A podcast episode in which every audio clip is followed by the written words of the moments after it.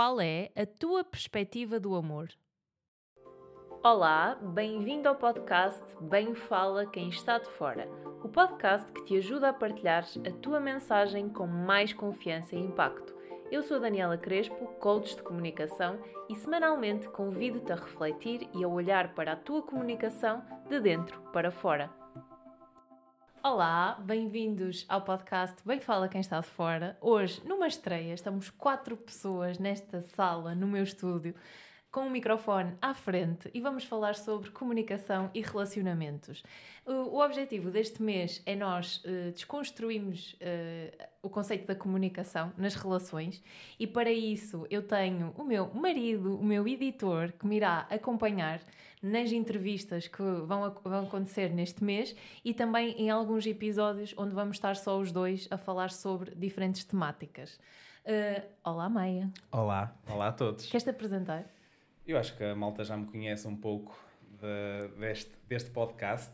Começaste já a introduzir-me ali por meio de, do ano 2022, talvez. Uh, as pessoas já sabem que sou eu que edito os podcasts. Estou aqui contigo, nos solos, nas entrevistas. Um, e bora lá.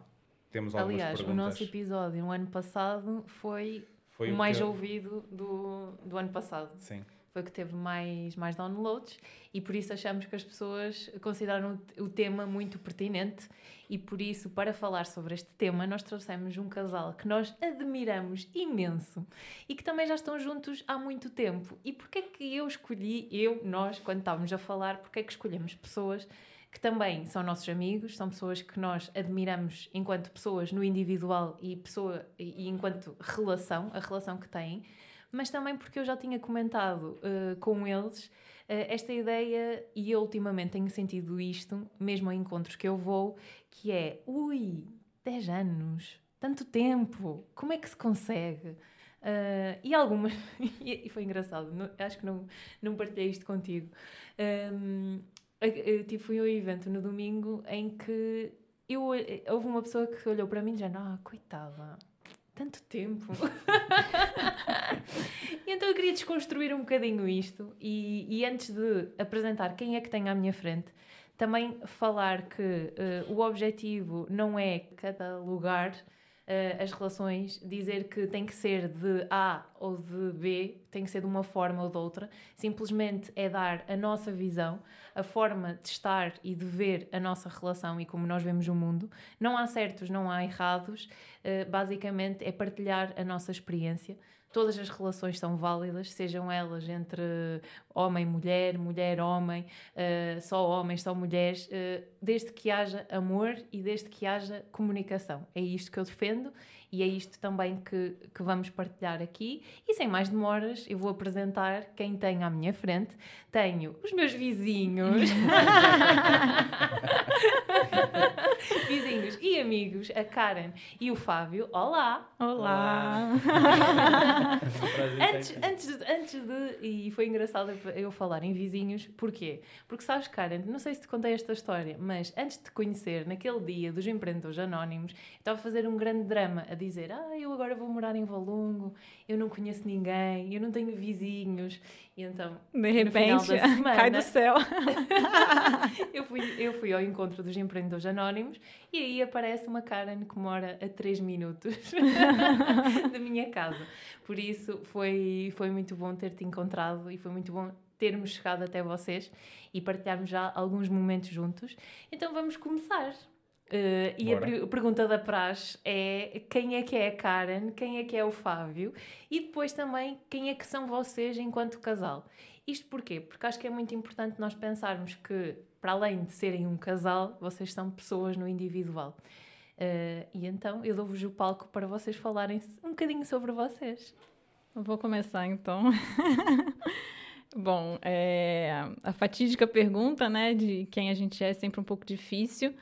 Mas eu entendo que a gente é esse misto de coisas que muda com o tempo. Então, hoje eu me considero uma pessoa muito curiosa, é, curiosa sobre o comportamento humano, sobre coisas, pergunto, faço, me faço perguntas até bem filosóficas sobre o sentido da vida, me aprofundo em vários estudos que eu tenho muita curiosidade. Sou uma pessoa muito sensível, E é, outra palavra que me define muito é a criatividade.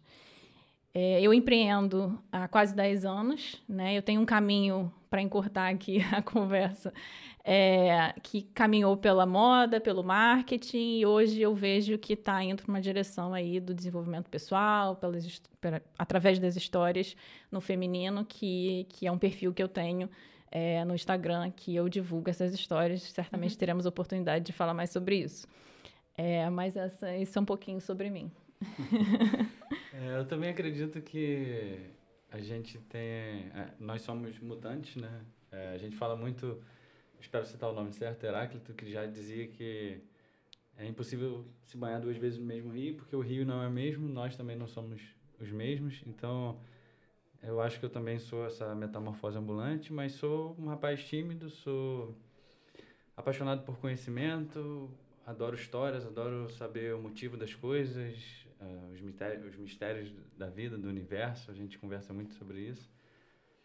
É, e também, enfim, se a gente for entrar nessa parte mais profissional, sou empreendedor, é, adoro criar soluções para coisas, enfim, enxergar como que a gente pode ajudar outras pessoas através de produtos e serviços. É, e acho que é isso. Sim. Porque para além de serem um casal, vocês ainda trabalham juntos. Por isso sim. isto é muito tempo juntos. Sim, sim. que é outro tipo de desafio, né? Que é outro tipo de desafio, eu sei. Nós compreendemos isso muito bem porque sentimos exatamente o mesmo. Temos o nosso lado individual, privado, nossa esfera privada, e misturamos um bocadinho o lado profissional porque acabamos por misturar. Fazemos tudo um pouco. Dentro de casa temos o nosso estúdio, tens o teu lado profissional aqui e, é o que nós falamos todos os dias, uhum. todo o dia. E pensando já neste, neste, neste prisma de parte pessoal e parte profissional, como é que vocês gerem, como é que vocês se equilibram? Uh, é fácil misturar? É, não é tão fácil assim e vocês conseguem segmentar muito bem? Como é que vocês olham para, este, para estas duas áreas? Eu acho que é um desafio, não é fácil. É, eu acho que é um processo de aprendizado, né? A gente fala muito desse ciclo de aprendizado, de você, enfim, repensar como é que você está abordando aquela situação e tentar enxergar sobre uma nova ótica, encontrar novas soluções para conseguir dialogar. Eu acho que no início, quando nós realmente decidimos montar uma parceria e começar a trabalhar juntos, foi é, mais difícil. Foi, foi bem mais difícil, porque entram formas diferentes de pensar, de se organizar, de se preparar. Não, de... e você imagina, eu, eu sempre empreendi sozinha. Então, de repente, tem uma pessoa que partilha tudo, que divide opiniões. E eu tinha um certo controle ali daquela, da situação. Então, te, é, perder um pouco desse controle, né? Te, e, e, criar uma relação de confiança que existia na nossa relação, né, enquanto casal, mas que precisava ser construída na relação profissional. Então, é, é, teve esse desafio ali do desapego, assim, da minha parte bastante. Do desapego, do ego, uhum. da, de você não se sentir ferido quando uma outra pessoa quer te dar uma opinião. Mas até a gente conseguir entender uhum. que era isso que estava acontecendo e que a gente precisava encontrar soluções para isso. Fora que empreender é um desafio à parte, que é um universo inteiro só para você empreender. Empreender em casal, nesses desafios, uhum. morando juntos e desde a pandemia, é, praticamente isolados dentro Não, de e, casa. E recém mudando, né, a gente ainda tem viu, a, a, o elemento de tipo ter mudado de país, na sim, mesma, sim. no mesmo bolo ali, na mesma, né, foi tudo muito perto, né? Então tem, ainda teve esse elemento de muita adaptação ao mesmo uhum. tempo. Então assim foi bem conturbado. Mas antes de chegarmos aqui à parte de serem os dois empreendedores, uh, como é que foi o início? Da, do meu. Do ini, o vosso início. Da relação? Da relação, sim. Eu acho que o Fábio conta muito bem. conta muito bem essa parte. É Depois sempre... eu vou adicionando detalhes. Vamos ver qual é que é a versão dele. A versão do homem tem detalhes diferentes. A minha versão é que tudo se encaminhava para ser uma catástrofe. é, Só que... É, alguma coisa mudou, enfim. É, são dessas coisas que você às vezes não entende, mas às vezes você só aceita, né? Mas é, tinha um, eu trabalhava com música na época, enfim, tinha uma banda e tinha uma amiga da Karen que tocava na banda também. E ela me falava muito da Karen. É, ela começou a me falar assim, ah, você tem que conhecer a Karen e tal. Enfim, ela e o, e o namorado, que são é, duas pessoas que são referências pra gente também, em termos de relacionamento coisas também. É, e aí, no dia que eu fui conhecer a Karen, ela... Posso falar? Pode, No dia que eu conheci, cara, sabe quando você olha a pessoa assim e fica aquele. "Ah", brilhando ali e tal. Eu falei, caraca, aí, sei lá, 20, 30 minutos depois ela tava ficando com outra pessoa, que era o cara que tocava comigo, na mesma banda. e aí, tipo, eu falei, ah, acabou, chorou. É. E aí, enfim, teve uma reviravolta ali que é, enfim, o, caso ali não foi para frente. E depois a amiga dela ali teve que ficar é, falando, ah, mas às vezes está mais perto do que você parece. É, ela falava que você isso. Pode conhecer, pode ser legal e tal. Será que não tá mais perto? Esta Olha, é conversa sim. para ti. Pra mim, comigo. Ah, minha amiga, ok. Natália. é. Já estava de cupido. Já, já. Ela tinha falado pra mim que eu tinha que conhecer a Karen e depois começou a falar pra ela, assim. É, e aí a Karen começou a frequentar os shows que a gente fazia é, e a gente foi se aproximando um pouco mais. Mas na minha cabeça, até então, eu tava, tava tudo perdido. Foi a, a tua versão da história. Não, é, essa é a versão, né? Eu acho que ele conta essa, esse, ele tem essa impress, essa coisa do do amor à primeira vista, assim, dessa coisa a primeira vez que ele me viu e tal. E pra mim não foi assim, né? Foi diferente. Mas é, eu acho que foi mais uma construção. Então acho que a gente tem essa visão diferente do, do início. É, mas eu me lembro exatamente o momento em que eu disse assim, tô apaixonada. Sabe, a gente já, já tinha, né, já tava com os, os nossos dates ali. É, mas foi um momento que a gente viu uma exposição de arte, se não me engano, do Monet. É, e eu, eu percebi, assim, um- uma... Até uma palavra... Vou usar a palavra ingenuidade, mas é uma palavra bonita para mim, tá?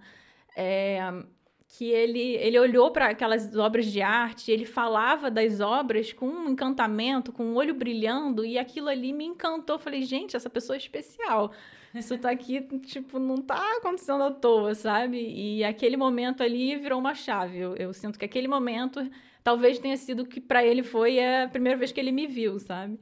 Então, a gente tem essas versões aí da, da E história. teoricamente a gente nem tá namorando ainda, né? Tem essa história, essa história. É, é, eu que pedi você em namoro, né? Porque a primeira vez que a gente ficou foi péssimo também, assim, pelo menos pra mim, né, da minha parte ali, eu fiz maior papelão, porque a gente foi, era um... Um karaokê que a um gente karaokê é, que tinha, sei lá, chopp liberado, alguma coisa assim.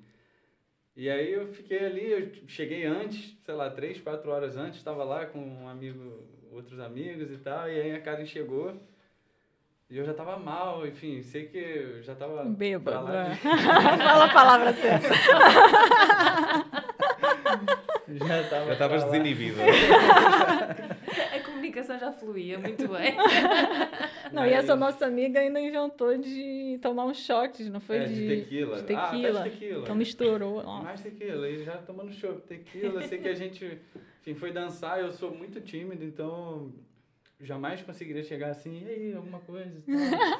É, sei lá, puxar a mão da cara, dançar, sei lá, fazer alguma coisa. Então a gente tava dançando, foi chegando mais pertinho assim, e aí rolou o beijo. É, por mais que eu tivesse alto, eu lembro desse momento que é, a, a memória ativa ali, né? Tipo, coisas significativas ficam, né? É, mas... E isto já foi há 13 anos. 13 anos. Passou muito rápido. Passou, né? Passou. Acho que sim. Quando cara, penso não- em mais de 10 anos, parece que seria mais tempo. E vocês estavam a falar um bocadinho de, de- Tu falavas do amor à primeira vista. Tu acreditas no amor à primeira vista? Olha, eu acredito porque aconteceu comigo. É, mas eu quase desacreditei, porque por, por conta das circunstâncias, de como a coisa aconteceu. Mas depois, quando eu vi que teria uma oportunidade ali, eu falei, cara, eu vou, vou conquistar a cara. Mas há, há isso depois, que é o vou conquistar. E, e o processo que também falava a cara da construção. Uh, como é que vocês sentem que foi este processo de construção? Uh, ao longo deste tempo todo. Uh, porque acho que muita, muitas das vezes se romantiza uma relação e, ok, estamos juntos já há muito tempo e efetivamente é muito tempo, mas as pessoas às vezes só veem a, a parte boa, uh, mas a verdade é que nem tudo é um mar de rosas e há, e há desafios pelo caminho. como é que foi este vosso processo ao longo de 13 anos? É, eu acho que o início tem sempre essa esse, esse romance, né? essa, essa quase idealização né? de que, de tu, que tudo vai ser sempre belo e, e harmônico. E a verdade é que eu acho que, considerando o início como, né, e essa trajetória, a gente é, foi crescendo junto, entendendo que existem esses momentos de, de lidar com as adversidades. E, e, principalmente que a gente muda, né? Que a gente vai mudando. Então a gente tem que redescobrindo o outro nesse processo. Uhum. É, e às vezes é difícil, porque você tem uma ideia pré-concebida que já foi, mas você era assim, mas muda, e aí né, é, provoca ali uma mexida na relação. Então, eu acho que o que foi mudando nesse, nessa trajetória, eu vejo assim, não sei o que, que o Fábio vê, é tipo, esse romance é, do início, ele se transforma num, num objetivo de crescer junto, né, que é um, um talvez seja o amor, uma, definição, uma das formas de enxergar o amor. Né? Eu acho que o início tem muito esse fogo e você, como você falou, né, idealiza muito, você acha que vai ser tudo lindo, maravilhoso, é, mas é, pequenos ruídos ali vão surgir no dia a dia.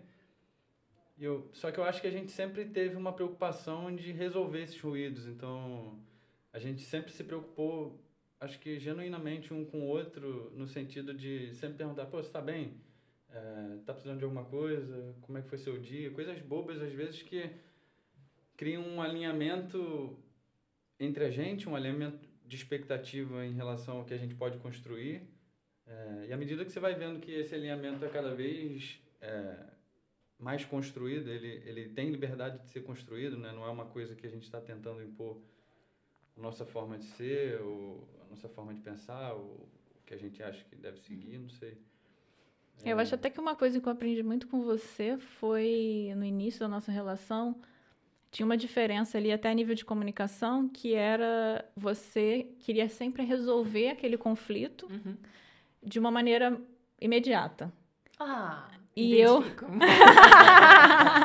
Agora a conversa vai ficar boa.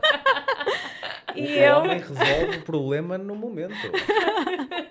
em várias áreas. E eu precisava daquele tempo para digerir aquela emoção, conseguir racionalizar o que tinha acontecido, o que que, né, eu estava sentindo para poder ter uma conversa e aí sim focar numa solução e não ficar só uma coisa de, de cuspir acusações e tal. Uhum. E, e acho, eu acho interessante que eu aprendi esse, é, no sentido com ele, assim, de tipo, resolver, então não deixar para depois. Mas aprendi também que eu precisava me respeitar no sentido de que eu precisava um tempinho, nem que fosse uma horinha, duas, ou o tempo que fosse, para que a gente pudesse realmente ter uma conversa e. E eu acho que entender que existem diferentes Sim. tipos de comportamento uhum. preparou a gente para quando tinha um ruído a gente buscar uma solução e não né? a gente tem enfim é, identidades diferentes crescemos de forma diferente é, com pais diferentes, enfim, criados sob condições diferentes. Então, é, diante de uma situação, eu vou ter uma reação, a Karen vai ter outra. E se a gente, nesse momento que pô, tem uma divergência aqui do que a gente pensa, do que a gente gostaria de fazer, se a gente só ficar nessa, ah, pô, eu queria que fosse assim, ah, ah mas para mim seria melhor se fosse assim, da gente não, não tentar entender por que, que ela prefere isso, por que, que eu prefiro de outro jeito. Então, acho que esse entendimento ajudou a gente a sempre buscar soluções também. Acho que a gente sempre buscou realmente isso, entender o que estava acontecendo, por que estava acontecendo é, e, e buscar soluções para reverter aquele cenário. Ainda que no início fosse algo mais intuitivo, acho que depois se tornou como uma ferramenta para a gente, que a gente, enfim, pratica até hoje, mesmo que não seja uma coisa. Ah, vamos sentar aqui agora, vou te fazer três perguntas. Não é necessariamente sim, isso, sim. mas Mas, mas certamente que há este espaço ah, onde vocês se abrem para falar, não é? Sim, Isso. E, sim, e há espaço certeza. para comunicação, porque ah, no início, eu, eu lembro-me quando nós começamos, quando nós começamos a namorar, an- os nossos tempos de reação também eram muito diferentes. Ele processava muito rápido e queria resolver, à exceção do início, em que a resposta demorou muito a chegar. A resposta do talvez. A resposta do talvez. Mas, eh, mas lá está. Eh, problemas, situações, ele queria resolver rápido, eu precisava de processar, pensar sobre as coisas para só depois resolver. Mas, no fundo, o que eu acho que nos ajudou foi: ok, vamos compreender que eu funciono de uma forma, tu funcionas de outra, e vamos tentar encontrar aqui um ponto de equilíbrio. E uma coisa que vocês falaram muito, hum, muito e que eu me identifico é esta parte do crescer junto. Porque ah, se um de nós estivesse a investir muito em autoconhecimento, em querer evoluir e o outro não quisesse, eu Uhum. acho que aqui nós não estaríamos aqui hoje. Uhum. Porque olhando para trás, eu olho para, para a nossa história e foi a partir do momento que eu comecei a investir em desenvolvimento pessoal, a trazer assim uns temas para casa.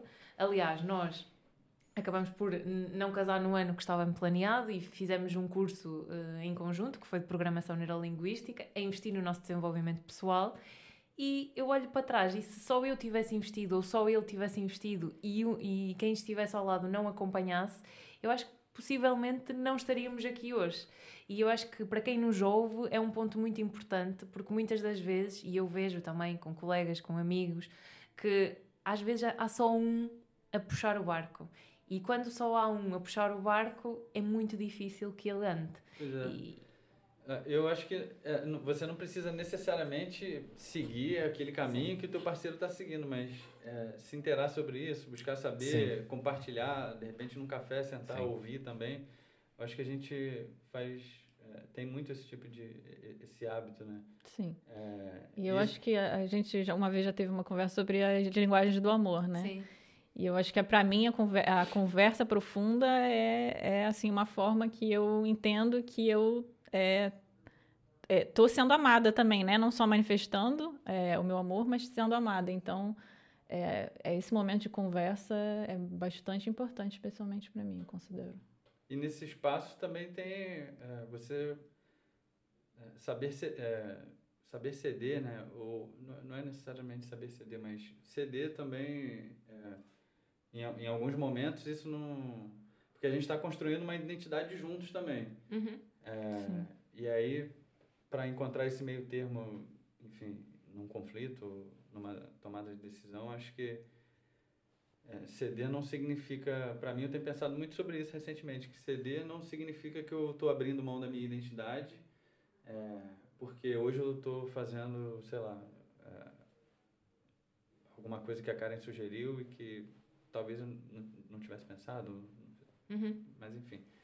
É, tinha lembrado disso aqui. Sim, e, e a parte, e a relação exige muita negociação, porque eu acho que é esta, esta dose entre um cede, o outro cede, e tu falaste de uma coisa muito importante, Fábio, que foi esta questão de eu posso ouvir falar sobre um tema e não necessariamente concordar, porque também é isto, nós não temos que concordar eh, nos temas que o outro gosta, aquilo que ele faz, mas temos sim que respeitar aquilo que ele gosta de ouvir, aquilo que ele gosta de conversar, aquilo que ele gosta de estudar.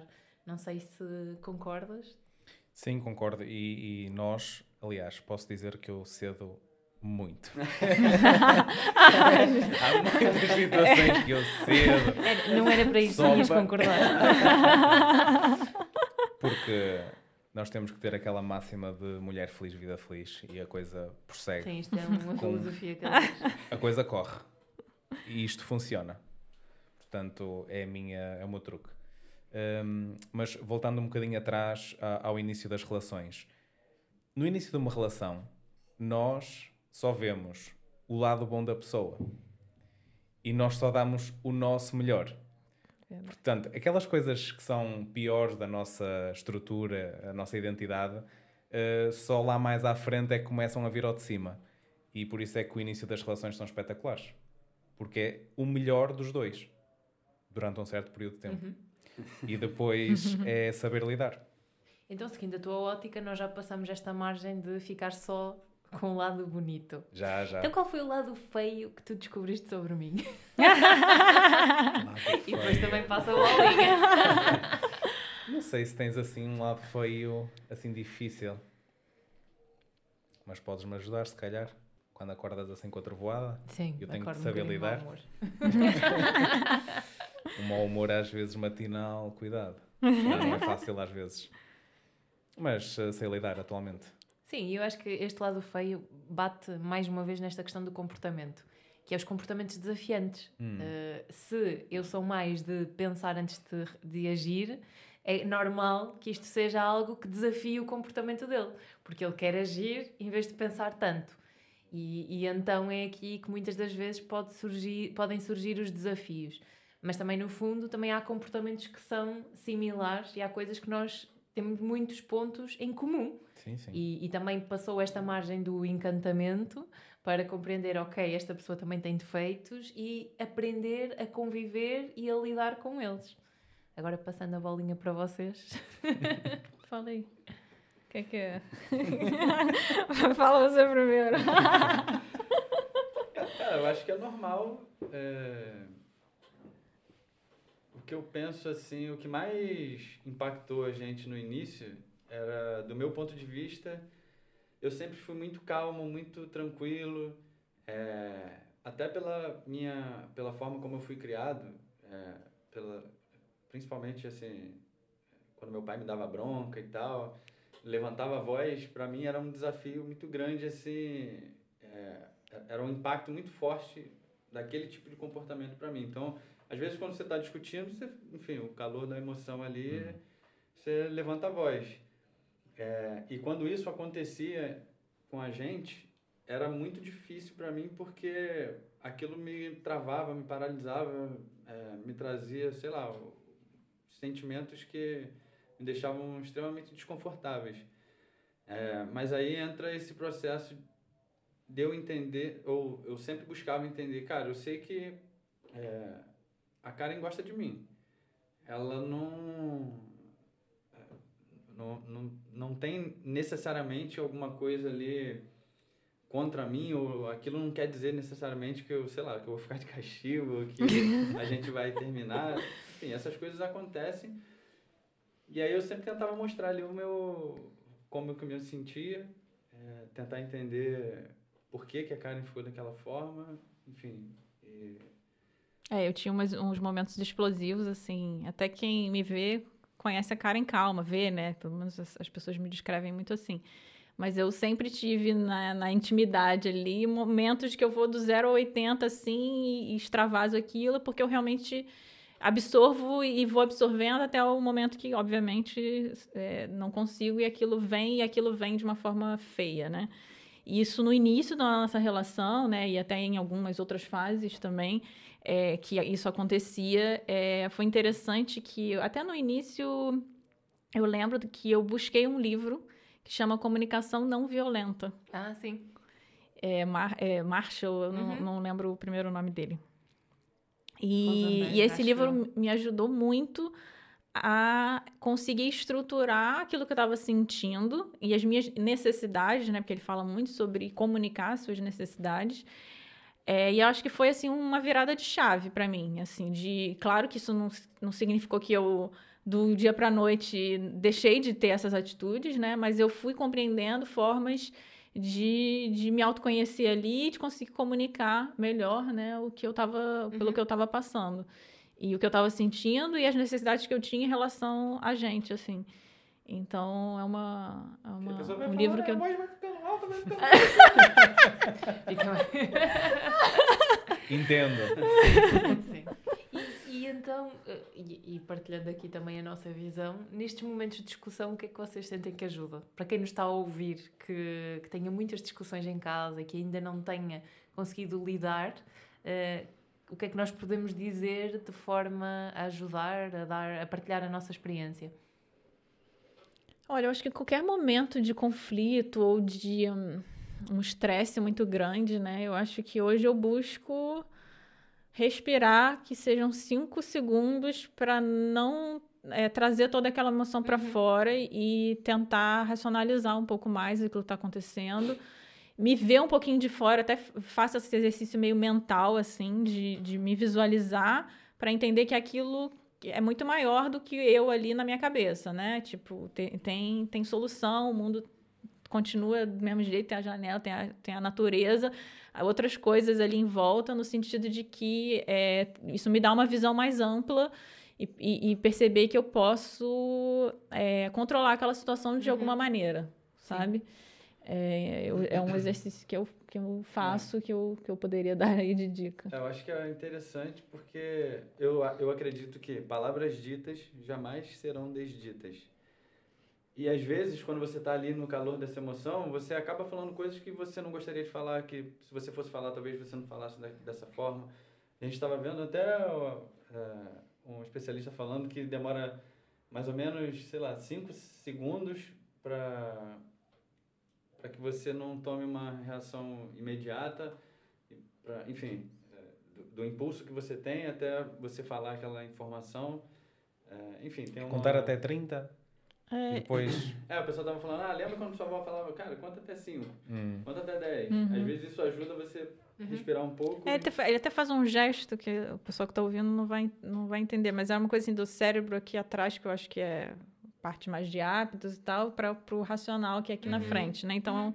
Esse, ele faz até esse movimento para explicar pra... assim que para dar tempo é para dar tempo de uma coisa chegar na outra ali então acho que é, evitar essa reação espontânea que às vezes você faz ali meio que para ferir a pessoa. Sim. É, eu acho que isso é prejudicial porque, na minha percepção, né? Você vai acumulando isso ao longo do, do tempo. Então, pô, daquela vez você falou isso. Dessa vez, pô, segunda uhum. vez que você fala isso. Ó, terceira vez que quando a gente acontece isso, você faz isso. É, eu acho que é importante ter esse retrospecto, né? De você é, eu acabo lembrando muito das coisas, porque a Karen fica... Memóriazinha... Que eu falei Na memória, dia. gente, eu queria ter. Aqui não. não é? Tem algumas questões de memória.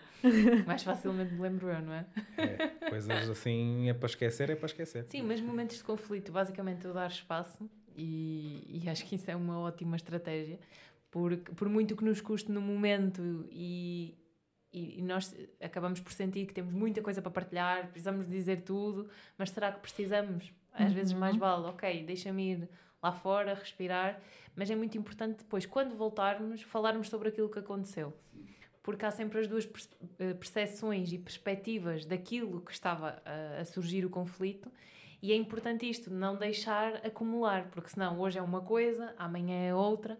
E havia uma expressão que era matar o leão enquanto ele ainda é pequeno seja, não deixar que o leão cresça, porque senão há aqui momentos em que passam anos e anos e depois uh, acabam-se relações e nem se sabe porquê, porque se deixa de haver identificação com a pessoa e muitas das vezes foram estes pequenos, grandes conflitos que se acumularam e que, que deixam, deixam de fazer sentido.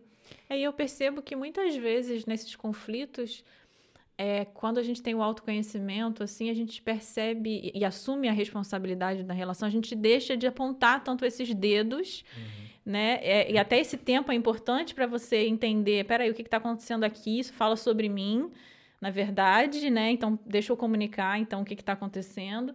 É, mais do que apontar para o outro, né? Dizer, ou, ou ali num, num, num, momento de, uhum. de, é, de explosão, a simplesmente acusar o outro de, de alguma coisa. Então. É... Acho que hoje em dia, quando o clima começa a esquentar assim, que a gente vê que pô, tem alguma coisa estranha, a gente já para de se falar, vai pro escritório, eu vou pro meu. E aí, 5, 10, 20 minutos depois, a gente vai lá se falar e tipo, uhum. não, tá tudo bem. Tá tudo bem, ah, desculpa, desculpa, ah, amorzinho. Mas isso que tu falaste, Karen, é muito importante esta questão de, às vezes, diz mais sobre nós. Uhum. Eu, eu, quando comecei a, a morar com Maia, uh, inconscientemente eu trazia um hábito que vinha de minha casa. E então eu assumi aquilo como verdade porque eu não parei e não me questionei. Que é, em minha casa, a minha mãe tem logo o hábito de, ok, acabamos de jantar, bora lavar a louça, uh, temos que ter tudo organizado e arrumado. Então, eu, quando cheguei aqui, eu vinha com este chip de comer rápido, para arrumar rápido, uh, para depois continuar e já ter as coisas organizadas. Sim. E então isto estava-me a gerar um stress imenso, porque o Maia vinha de casa dele, em que, ok, estamos a comer, é um momento de partilha, estamos a conversar, lavamos depois a louça, mais tarde, no final. Mas era mais uh, aquele tempo de paragem. Na minha casa era muito mais acelerado. E então eu vim com este chip de minha casa, e então quando chegava aqui eu não percebia, eu achava que ele demorava imenso a comer, nunca mais despachava, e que ele não Uhum, queria era lavar a uhum. louça. E até como rápido. Eh, e que não, e, que Mas não era- queria era lavar a louça. Dava muita discussão. E dava muita discussão. Até que houve um dia em que eu me senti. Imagina, eu estava a falar e estava a usar as expressões da minha mãe. Sim. E então eu pensei assim: espera lá, isto aqui eu já sei de onde é que vem. Não é tanto sobre mim, é dos padrões e da forma como eu cresci lá atrás. Sim. E por isso é que é tão importante nós pararmos e refletirmos sobre as nossas ações e sobre aquilo que está a vir ao de cima, porque, porque lá está, aquilo não era sobre mim, era e não era. eh, e eu tive que repensar, ok, eu estou em minha casa, o que é que eu quero fazer a partir de agora? Porque nós carregamos a história dos nossos pais. Nós carregamos o que vem para trás. E, e lá está, se nós não refletirmos, nós vamos repetir padrões de comportamento. Sim. E, e muitas das vezes estamos-nos a magoar a nós e estamos a magoar quem está à nossa volta e acabamos por só repetir e não compreender. Sim. Esse conflito em particular é interessante porque isso já vinha do início da relação. Porque nós moramos juntos em Leiria durante os anos da, da faculdade e que tu trazias isso e os pontos de discussão que nós tínhamos e de conflito já vinham daí. Uhum. Que era, nós comíamos ao mesmo tempo e tu estavas com uma aceleração para ir lavar a louça e eu estava nas minhas calmas a comer a minha sobremesa. Mas para ti tu não, não entendias essa parte. Sim. Eu já tinha que me ter levantado, pôr os pratos todos a lavar e ter acabado aquilo. E talvez a sobremesa vinha depois. Mas eu fazia assim. Mas o que é interessante hoje, depois do nosso desenvolvimento pessoal, é que tu, a, a- a tua forma de agir na parte do almoço ou do jantar, realmente tiveste essa consciência que vinha talvez de padrões familiares e eu, de certa forma, também, ao ver hum, tu alterares o teu comportamento, eu também, da minha parte, comecei a talvez lavar a louça mais vezes, eh, a tomar iniciativa e se calhar de uma forma inconsciente, porque alteramos a forma como reagíamos a esses estímulos. Sim, e quando, quando eu digo padrões que vêm de trás, Sim. é assim, não há um certo nem há um errado. Há o que nos está a condicionar no momento Exato. e que pode, pode prejudicar a nossa forma de estar, não é? Eh, claro que tudo deve ser refletido e ponderado. Certo. São pontos que a gente vai alinhando na jornada, né? Eu acho que É, houve muito trabalho- alinhamento. É o trabalho de uma vida, eu acho. Não- Uhum. E a gente está sempre descobrindo novas coisas que a gente pode se alinhar melhor, ou redescobrindo, ou... enfim. Era isso que eu ia perguntar. Passado estes 13 anos, 13 anos e meio, ainda é possível descobrir coisas novas um do outro e da vossa relação? Acho que sim, com Sim, certeza. é, eu estava até tentando lembrar é, alguma oca- ocasião recente que eu virei pro Fábio e falei, nossa, descobri uma coisa nova, não sei se foi alguma coisa da, da tua infância que você é, conversou e, me contou, que eu falei, ó, então Eu acho que foi descobrindo. alguma coisa que eu, que eu gosto, alguma, sei lá. Eu não lembro o que que era. Mas até para dar um exemplo assim mais Recente. recente foi, eu acho que para mim, por exemplo, a gente descobriu como viajar juntos. Foi uma experiência que a gente teve agora de ir para Paris. E foi a primeira viagem para fora do país, né, onde a gente estava morando, para fazer uma viagem, né? É, a gente já tinha viajado pelo Brasil e tal. Então a gente pegou o avião pela primeira vez juntos. Eu acho que vocês já Nós viveram, viveram isso recentemente também. E, e fizemos, tivemos essa experiência de viajar só os dois, né? Não que a gente já, já tivesse viajado com outras pessoas. E, e foi descobrir como a gente gosta de viajar, né? E, e é muito interessante, até voltando aí ao assunto do autoconhecimento, como a gente se perceber melhora a nossa relação. É, hoje eu entendendo como, eu- como- me entendendo como uma pessoa altamente sensível, eu entendo que os estímulos do ambiente, excesso de estímulos, é, me, me absorvem a minha energia, né? Então eu preciso desse momento de descanso. Eles se tornam muito importantes para minha sensação de bem-estar. Então, vou chegar de uma viagem, por exemplo, pegar, passar por todo aquele sistema de pegar o avião, a, a, o horário, tudo, né, que deve correr é, de maneira correta para dar tudo certo. É, me provoca um estresse que eu preciso chegar no lugar. Eu nunca vou ser aquela pessoa que vai chegar no um avião e, e fazer uma noitada, ir para um, pra, né, sair para conhecer a cidade naquela mesma noite. É, porque eu preciso desse momento. E isso ficou muito claro na, nessa viagem, né? Que eu, eu, até o Fábio teve essa vontade de já explorar ali de noite e eu precisei comunicar que eu estava cansada e que eu preferia que a gente começasse no dia seguinte e que tivesse esse tempo de descansar. A gente pediu um iFood, inclusive era, era Natal, né? Era dia 24, e foi a nossa ceia, foi uhum. isso. mas de certa maneira é, ele me conhecendo, sabe, entendendo a minha, eu comunicando a minha necessidade, a gente né, é, entrou num acordo ali e foi uma viagem muito prazerosa, assim, é, de, de, de, ir respeitando as nossas necessidades ali, de entender o, o que, que a gente queria fazer junto. É, a gente também entendeu que é, a gente não precisa fazer aquela viagem que tem, tem hora marcada, que tem um monte de, de planejamento para aquele dia, a gente pode ir, ir fluindo e sentindo aquele dia, né? Mas acabou sendo uma viagem diferente do que a gente imaginava também, tipo... Foi mais corrido do que a gente imaginava, né? Porque a gente... a gente imaginava, não, eu quero uma viagem tranquila, tal, relaxar. É, mas a gente percebeu pela própria dinâmica do que a gente gostaria de fazer, que, enfim, a gente ficou andando, quando a gente viu, tipo, cara, andamos, sei lá, 25 mil passos no dia. Sim, mas ao mesmo tempo foi do nosso jeito, né? Teve um dia também que a gente até tinha planejado fazer outras coisas e falou: não, vamos almoçar e vamos voltar, vamos relaxar, amanhã a gente vai pegar mas um dia. Durante a viagem a gente já estava tendo essa reflexão: pô, a gente está descobrindo aqui uma forma como a gente gosta de viajar, né? Que interessante, pô, tá sendo, tá sendo bem, tá correndo tudo bem e tal, porque realmente a cara é uma pessoa sensível.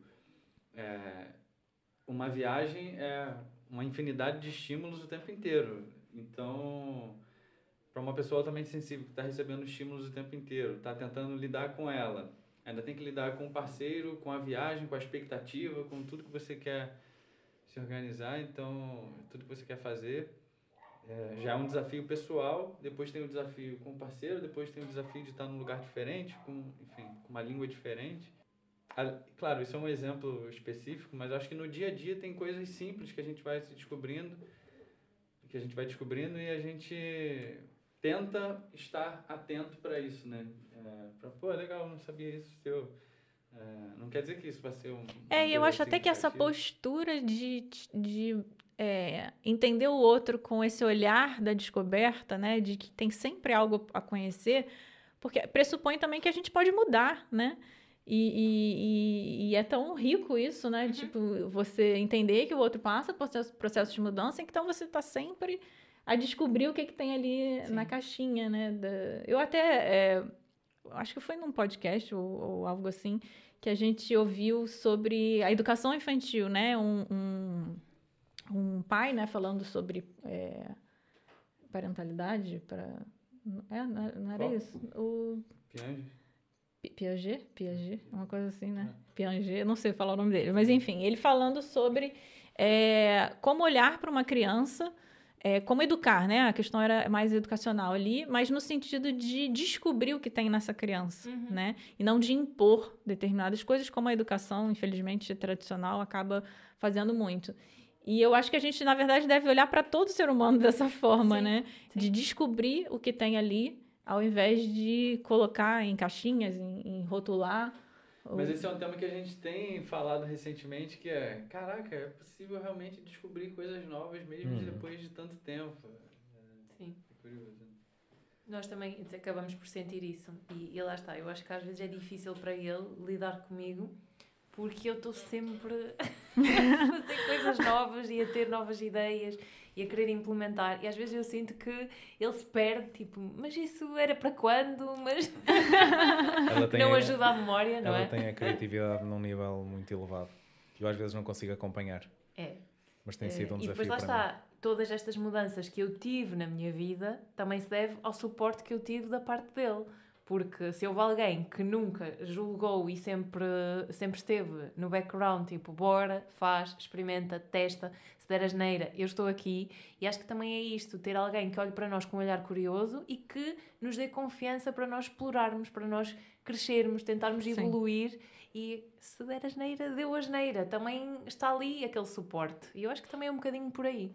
Sermos o suporte um do outro e a confiança e o respeito eh, que nos ajuda aqui na, na jornada. Eu acho que adotei já há muito tempo um filtro de constante admiração. Eh, isso, não sei se reparas, mas funciona. É um filtro que eu coloco. Estou constantemente a admirar pequenas coisas. Sim, é assim, eh, eu sempre tive questões de confiança. Ele foi a primeira pessoa a confiar nos meus projetos todos, mesmo aqueles que eu deixei lá atrás. Eu contava-lhe um projeto, ele via que havia o brilho no olhar, era bora. Pois alguns projetos ficaram para trás. Se Mas errares, mesmo assim, erra rápido. mas mesmo assim, Para- eh, ele comprava as minhas ideias, comprava os meus projetos. Ah, eu sinto isso muito em relação ao Fábio. Agora que eu estou num momento que eu considero de exploração da minha área profissional, para onde eu vou, em muito, muitos estudos. E o apoio que eu tenho dele o tempo todo em, em me incentivar, em, em organizar, inclusive, a nossa agenda, né, para me dar mais tempo, para me permitir fazer essa exploração pessoal. Eu acho que esse apoio é fundamental em qualquer relação. E pegando aqui nesta parte de vocês empreenderem juntos agora, eh, como é que foi o clique para vocês pensarem, ó, vamos empreender? Eh, porque vocês, eh, não percebi bem esta parte, vocês, eh, tu já estavas a empreender Sim, quando o conheceste? sim. Já estavas? É, não, é, não, menos, né? Não, você trabalhava. Isso, eu trabalhava ainda no- numa empresa e depois é que eu fui empreender, virei, fui arriscar a vida de empreendedori, do empreendedorismo. Mas o que que Você aconteceu? já tinha uma, uma veia, uma, uma vontade de empreender. É, Eu, eu, na verdade, acho que descobri tarde a minha. é, a minha forma de, de me expressar criativamente, sabe? Então eu fiquei ali um pouco nas profissões mais tradicionais, mas entendi que tinha um universo criativo dentro de mim que eu precisava explorar e, e foi através do empreendedorismo que eu acabei tomando essa decisão, né? Mas, assim, a nossa parceria juntas nas- nasceu é, do que, que aconteceu, né? É, tem, tem uma historinha aí, né? A gente veio para Portugal porque o Fábio tinha um... Quer contar essa história? Prefere... Posso falar? Pode falar. É, o Fábio tinha um, um grupo né, de música é, que, que já tinha vindo para Portugal fazer alguns shows. É, depois ele, ele voltou no ano seguinte. E até que um produtor se interessou pela banda e ele, os meninos, da, né, parceiros aí da banda, é, pensaram em ficar em Portugal. E aí o Fábio me ligou, e eu estava no Brasil, né? E falou: Ah, é, os meninos e tal, rolou, tá, tem esse produtor, e a gente está pensando em ficar. É, o que, que você acha e tal? E aí eu falei: "É, Tudo certo, est- estamos indo. Vou vender todas as nossas coisas e vou organizar pra E é muito curioso, porque uns- essa história é legal. Tem um- uns, sei lá, uns anos antes, uns dois anos antes talvez, eu falava para ele, vamos para Portugal. Eu tinha essa vontade de morar fora, experimentar a vida em outro país. E Portugal, pela, pela questão da língua, né, pela, pela familiaridade ali, é, me, me interessava, né? E eu falava e ele, não, é, não é assim, cara, as coisas não acontecem assim. Aí pá, corta dois anos depois, ele me ligando, eu, tá bom, então vamos. Então era uma vontade minha, né, de, de viver essa experiência também. Então eu aceitei, eu tinha a empresa, aí sim, eu tinha uma empresa de moda, né, eu tinha uma marca de moda que eu mantive quando vim para cá com a minha irmã me ajudando na parte logística no Brasil, tá? Foi, foi assim que a gente fez. Eu também, ao mesmo tempo que tinha a, a marca, eu já prestava serviço na área de criação de conteúdo para alguns clientes é, no Brasil. É, então, isso tudo permaneceu. Vim, vim para cá, ele tinha o, o, a banda e os shows, tudo certo, tudo funcionando. Até que, só que a gente, eu, eu, eu vim para cá, ele já estava aqui uh, oito meses antes, né, seis meses antes, mas eu vim para cá em novembro de 2019, em fevereiro nós estávamos começando a pandemia. E aí tudo mudou, uhum. né? É, e aí o que, que aconteceu? Não tinha mais shows, festivais todos de, de, de verão e tudo que eles iam tocar cancelados. Todos os shows começaram a ser cancelados. Todos os shows um, um atrás do outro. E aí, é, ao mesmo tempo, eu tive um aumento de demanda na área de marketing, de criação de conteúdo, que as empresas precisavam estar no digital mais do que nunca. Então, houve esse aumento. Então, ele aí foi que ele entrou para me ajudar Uhum. nessa parte. Ao mesmo tempo, tinha uma demanda dos clientes, não só da criação de conteúdo, como a parte de gestão de anúncios, né? Dentro do Facebook, dentro do Google. E aí o Fábio começou a estudar esse assunto. Eu fiz alguns testes, já tinha feito alguns testes com a minha própria marca para ver como é que funcionava e tal. E foi assim que a gente se juntou. Ele, ele começou a atender os clientes mais nessa parte da criação de anúncios e eu continuei com a parte de conteúdos. Então, é, foi assim que. a Em algum momento a gente decidiu ali, cara, vamos fazer uma parceria então, vamos fazer disso uma empresa, a gente trabalha juntos. É, enfim, porque a gente também não tinha, eu particularmente não tinha outra perspe- perspectiva de, de trabalho nem tão Uhum. cedo. E a gente começou a pensar em soluções ali. E aí a gente, enfim, ali, acho que era final de 2019 ainda, a gente decidiu o, começar essa parceria. Eu comecei atendendo mais operacional, assim, ah, eu preciso fazer algumas coisas operacionais, despachar para o correio, emitir nota fiscal Ah, e sim, sim, você já começou, é verdade, na parte administrativa E mesmo. aí eu comecei fazendo, desafogando algumas áreas que começaram a ficar pesadas para ela. E aos poucos eu comecei a pegar essa parte mais de marketing, porque a Karen focava mais em, em branding, em, em design, em produção de conteúdo. E aí a partir daí a gente apertou a mão ali e tá, então, tá certo. Com contrato e tudo. É, o contrato a gente ficou brincando ali que. Não, vou te colocar lá na empresa como sócio. vou te colocar- Aí eu ficava, pô, você promovido, você promovido. Um dia será que eu vou ser sócio da empresa? Tô, pe- tô pensando ainda se hoje se eu vou colocar lá a sua promoção. E até hoje eu não fui promovido. O que é que é preciso para seres promovido? Foste promovida a mais trabalho. Mas tu na área, na área em que vocês estão, tu tinhas já formação na área ou aprendeste tudo depois? Então, é, dessas coisas que acontecem que não tem muita razão, mas a gente só vai compreender quando o loop fecha lá na frente ou acontece alguma coisa que ressignifica alguns pontos que você viveu ali da tua vida, né? Eu, enquanto eu estudava literatura, eu fui convidado para trabalhar, para prestar serviço para uma multinacional, a Vale do Rio Doce, que é uma empresa lá do Brasil, é, com análise de dados. E lá o trabalho que eu fazia era medição de contratos. é, eu trabalhava muito com planilhas de Excel, tentando otimizar os processos, como as empresas cobravam é, os serviços, se os serviços foram cobrados corretamente. E aí, nesse processo, eu comecei a ver que a Vale pagava muito mais caro por alguns serviços que ela poderia colocar em alguns pacotes, por exemplo, que o Correios, uma empresa de, de táxi, oferece. E aí eu comecei a otimizar alguns processos porque eu comecei a colocar isso dentro de uma planilha e tal, enfim. E aí eu comecei a fazer esse processo que aquele meu setor fazia de uma forma muito mais eficiente.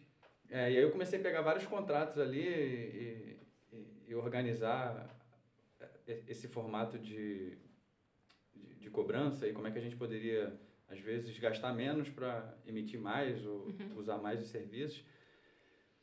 E lá na frente, depois, quando eu fui conhecer o marketing, é, eu me deparei principalmente com anúncios online, que foi onde eu vi, cara, anúncios online é isso aqui que vai fazer a diferença no, lá na ponta, no, no dinheiro caindo lá para o empreendedor, é isso aqui que vai ter uma diferença significativa. Essa era a minha perspectiva na época. Hoje eu sei que outras coisas precisam estar alinhadas para que os anúncios funcionem bem. Mas, então nessa época eu comecei a, a estudar sobre isso, mas eu tinha esse esse background ali de 3, 4 anos que eu trabalhei prestando esse tipo de serviço, então eu já tinha uma habilidade com planilhas, eu já tinha uma habilidade de performance, de entender como é que a gente poderia extrair melhores resultados, Uhum. é, enfim, com aquele mesmo investimento, ou não necessariamente, eu, eu não sei necessariamente os caminhos, mas eu consigo entender através dos dados o que eles estavam me dizendo e buscar respostas para otimizar aqueles indicadores. Então, esse trabalho foi fundamental, ainda que na época para mim não fizesse o menor sentido. Cara, eu faço literatura, estou aqui numa empresa fazendo um trabalho que seria, sei lá, de contabilidade. É, então, foi uma coisa que eu fui ressignificar depois lá na frente, que me ajuda até hoje, essa experiência que eu tive lá. Mas que até então não fazia o menor sentido para mim, tanto que em algum momento eu saí daquele emprego que eu falei, cara, vou me dedicar à música e eu quero trabalhar com isso. Uhum. Então, contabilidade não tem nada a ver e tal, enfim. Aqueles pontinhos que você- da vida que você só liga depois, né? Entende por que, que aquilo aconteceu Sim, e tudo sim. mais. Por isso, E- na dúvida, é melhor fazermos. Sim. E acabou que hoje a nossa empresa é muito mais é, ligada à gestão de anúncios, né? Porque eu também fui diminuindo a minha carga e fui aos poucos. O Fábio foi assumindo muito mais à frente a nível de rede social, à frente no atendimento ao cliente. É, e eu faço hoje mais uma gestão interna é, ali dentro da empresa. E ele é, e, e a gente vende aí hoje um programa de aceleração, né? É, quer, quer contar um pouco? Fala um pouco do programa. Como funciona hoje? Faz teu marketing, cara! Faz o pitch. Faz o pitch! Eu fiquei curiosa há bocado quando tu falaste, e agora estamos a falar também da parte profissional, que tu disseste que não era só os anúncios, que havia mais, eh, algo mais eh, para compreender. O que é que é esse algo mais? É que no início a Karen fez ali alguns testes e ela botou ali 50 reais durante três dias. A gente gastou ali 150 reais e em três dias ela vendeu 3 mil reais. A gente ficou, cara, tem alguma coisa aqui. Exato. Só que a Karen vem de uma área de branding, então ela tinha uma narrativa muito forte para os produtos dela. Os produtos eram de extrema qualidade, as fotos, é, tinha As raízes e o alicerce já estavam feitos. isso. Então o que a gente colocava em prática funcionava. Hum. Mas a Karen fazia parte de um grupo do Sebrae que tinham várias outras marcas Uhum. é, que começaram a ver depois que a gente começou a, a trabalhar juntos também, principalmente focando nos anúncios também, começaram a ver o crescimento que a gente estava tendo e aí começaram a pedir consultorias, mentorias, prestação de serviço e a gente começou a aplicar as o, o que a gente fazia para esses outros e-commerce. E eu sempre gostei muito de método, eu sempre gostei de saber por que, que as coisas funcionaram, por que, que não funcionou. Eu aprendi a, vários instrumentos, é, a tocar vários instrumentos através de métodos, então eu sempre acreditei, cara, se eu tiver um passo a passo eu consigo entender é, como evoluir. Claro que se eu tiver um mentor, alguém para me ajudar ali, Uhum. eu vou evoluir muito mais rápido. Mas aos poucos a gente começou a ver que é, não é simplesmente colocar aquela ação em prática que ela vai dar certo para todo mundo. Cada negócio vai ter suas nuances e aí a gente começou a entender, tá, isso funcionou por quê? Ah, funcionou por causa disso, disso, disso. Tá, vamos testar isso de novo e aí tentar validar. E aí nesse processo de tentar encontrar uma metodologia, é, hoje eu vejo que o método está muito mais nos Está muito mais nos fundamentos que a gente usa, não é necessariamente, ah, faz essa estrutura de campanhas, faz um, dois e três. Muitas vezes as pessoas querem essa resposta. Ah, o que, que eu preciso fazer para alcançar isso, aquilo, aquilo Ok. outro? Ah, pô, não tem alguma coisa assim prática, um, dois e três que você me peça para fazer? Cara, dificilmente. Porque mesmo que sejam negócios muito parecidos, eles vão ter comportamentos Uhum. diferentes, porque a audiência é diferente. E então esse programa que vocês lançaram, o Acelerador, é isso? É o programa de aceleração. De aceleração? ele está muito mais focado em alinhar esses pilares que vão interferir também no processo, é, na, na performance das campanhas. Porque, por exemplo, quando a gente faz um anúncio, nem todo mundo que é impactado pelo seu anúncio vai lá direto para o teu site, para enfim, para tua loja virtual. É, entre a cada pessoa que é impactada pelo anúncio vai direto para o site, tem outras três, cinco pessoas que vão primeiro para a rede social. Então a rede social também precisa estar preparada para comunicar informações que vão ajudar Uhum. a criar mais necessidade, confiança, urgência, que vão acelerar a decisão de compra ali do consumidor. Então, a rede social precisa estar preparada. No nosso caso, a Karen já tinha uma rede social preparada com vários conteúdos, gerando valor ali, é, já num contexto de oferta para as pessoas. E a gente começou a ver, cara, as redes sociais também precisam estar preparadas. Como é que a gente prepara? Quando a gente manda para a loja virtual, não é só cadastrar lá um produto, ou manda lá para o site, não é só ter o produto cadastrado, tem que ter uma página de vendas, tem que ter uma argumentação. As pessoas têm comportamento de consumo diferente, tem gente que compra por preço, necessidade, Uhum. confiança, pela qualidade. E aí a tua estrutura lá precisa ter uma comunicação que dialoga com todas essas necessidades para que a pessoa chegue procurando uma informação, ela encontre. Claro que a gente não vai converter todo mundo, não, não Claro. é 100% Até porque para cada, para cada negócio há a sua própria audiência, não é? Não Exato. temos que vender para toda a gente e chegar a toda a gente, mas só aquele segmento, não é? Que no fundo é, no- é a nossa audiência ideal. Com certeza. Então, eu acho que existem várias coisas. É, existe essa preparação das redes sociais, os anúncios, a tua estratégia de tráfego, uma estratégia realmente de vendas, uma rotina é, de campanhas onde você trabalha produtos diferentes, com narrativas diferentes, com abordagens e ofertas, né, envelopando suas ofertas de forma diferente para dialogar com pessoas diferentes dentro da tua própria base. Uhum. Então são várias coisas que vão interferir ali na performance dos anúncios. Aí o programa de aceleração fazendo um jabá aqui te ajuda. eu agora vou desafiar e eu estava aqui a pensar, tu estavas a dizer que eras muito de passo a passo. Então, para quem nos está a ouvir, se tivesse que seguir assim três passos de como dar certo numa relação de muito tempo, quais seriam esses três passos? Ó. A cara não está interessada na tua resposta. Eu acho que não assumir que você tem a resposta, a gente falou sobre isso esses dias, não assumir que você tem a resposta é, das coisas, mas tentar dialogar e chegar num lugar comum. É, eu acho que. Quer falar um? Eu falo um. Não, pode falar os três, meu amorzinho. Tá. Olha, não assumir que você sabe de tudo. É, querer ouvir, é, estar disposto a ouvir. Nem sempre para dar a tua opinião, mas muitas vezes só para ouvir. É, isso é uma coisa que eu tenho aprendido recentemente também, que às vezes a pessoa só quer falar com você, É, ela não acho- quer que você dê a é tua opinião. É, E eu acho que, em termos da comunicação também, do diálogo, é, perguntar, tá tudo bem? É, eu acho que tem uma coisa que eu gosto muito que a gente faz é, sem perceber, ou sem ser uma coisa específica, mas não é, não, quer, não é necessariamente elogiar, mas é assim, ah, a gente foi jantar, Yep. a Karen fez a comida, pô, tá, tá boa a comida, hein, pô.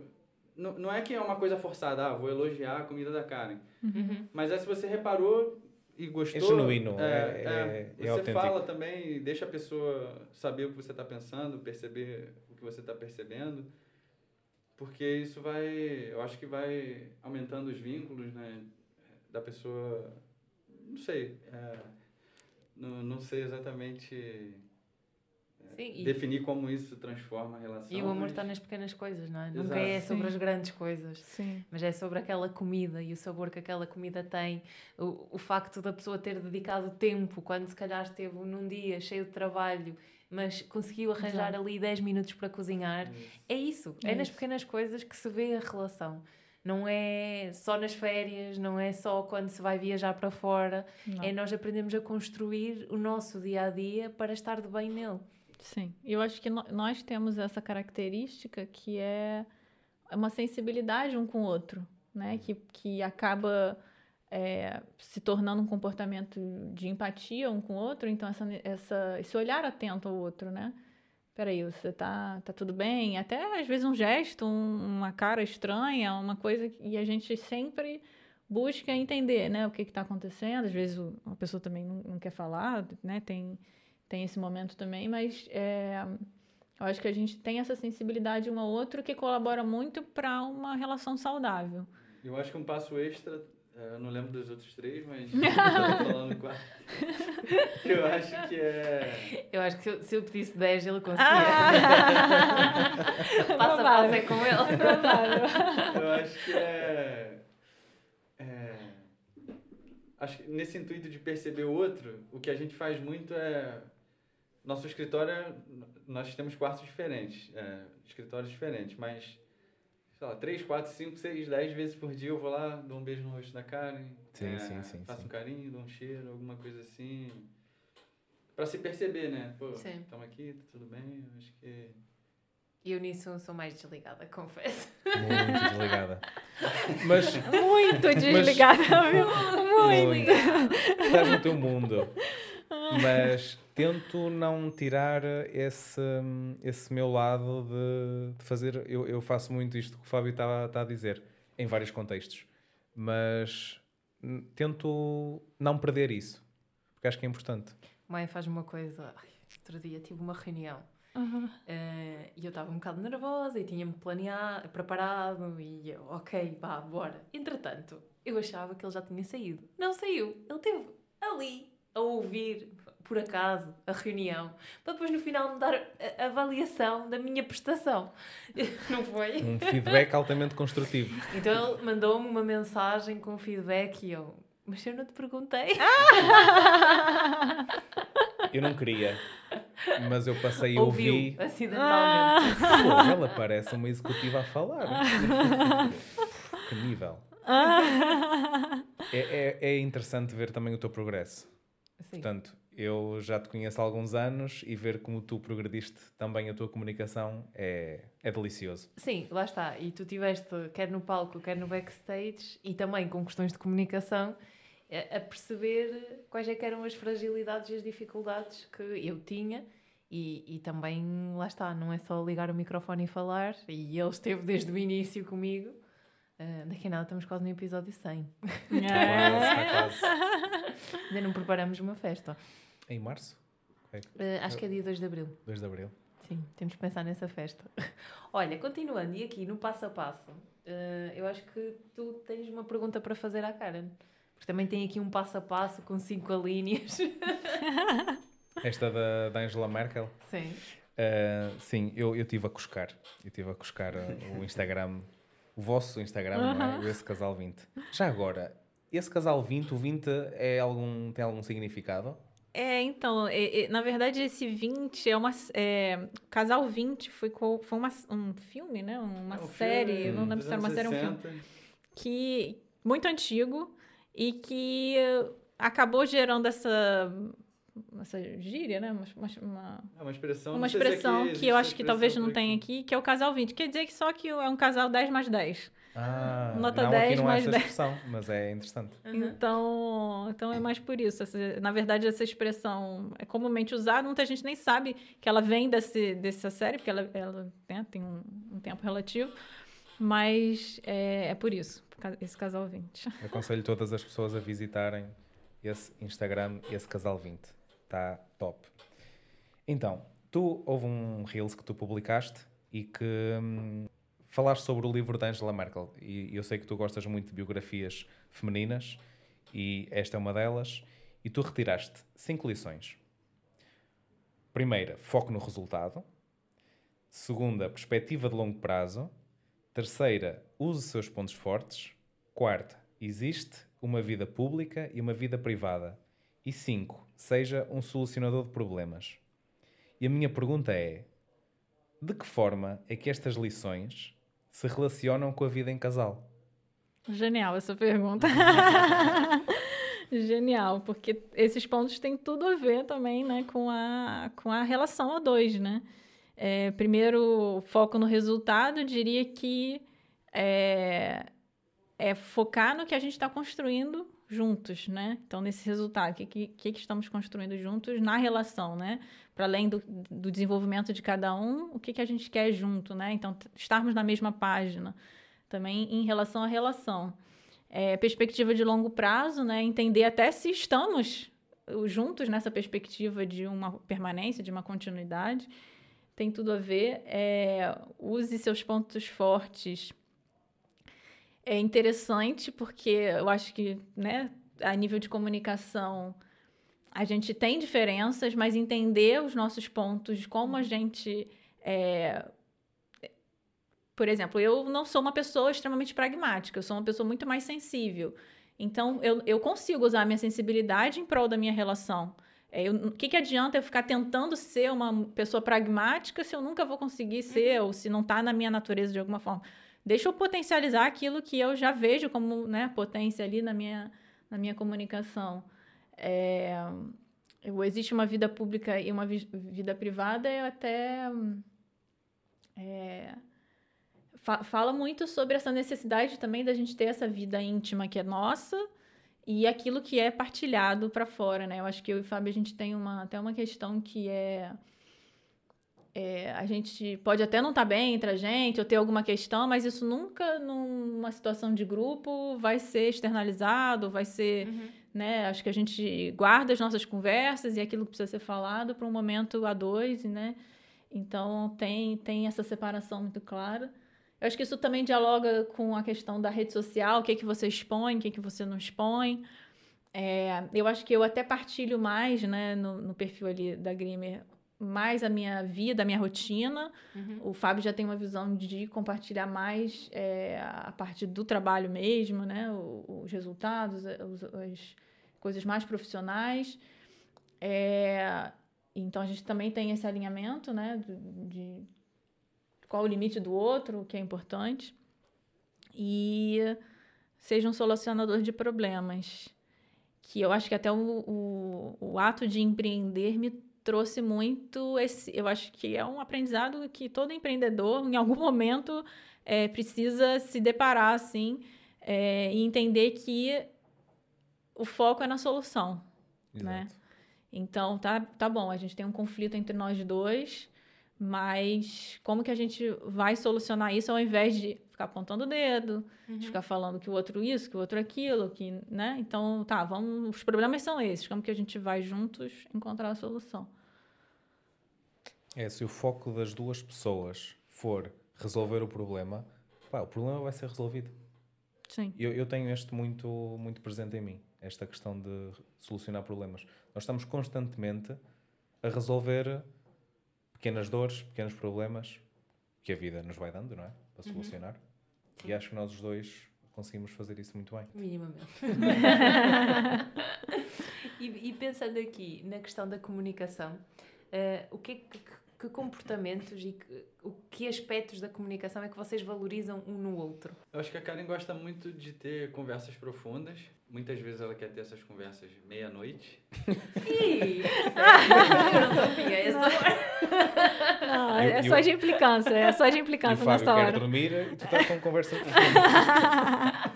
Não, é porque às vezes é aquele momento, ah, deitamos na cama e tipo, vem Quero falar, falar, Ele morre comigo, gente. Mas eu. Eu valorizo, eu adoro, porque eu acho que te instiga também, né? Você. Nós somos pessoas diferentes, não é que eu não goste de ter conversas profundas, mas às vezes a Karen quer saber mais como eu, eu estou me sentindo, é, por que, que eu estou me sentindo daquela forma. Então, eu tenho muito esse exercício, mas eu faço esse exercício interno o tempo inteiro. Pô, por que eu tô assim? Tal, pô, mas naquela vez eu passei por essa mesma situação, não fiquei assim. Eu, eu fico refletindo internamente. Só que a Karen, ela tem essa busca de tirar de mim isso que eu tô sentindo. Enfim, ela quer entender um pouco mais é, nesse nível mais profundo.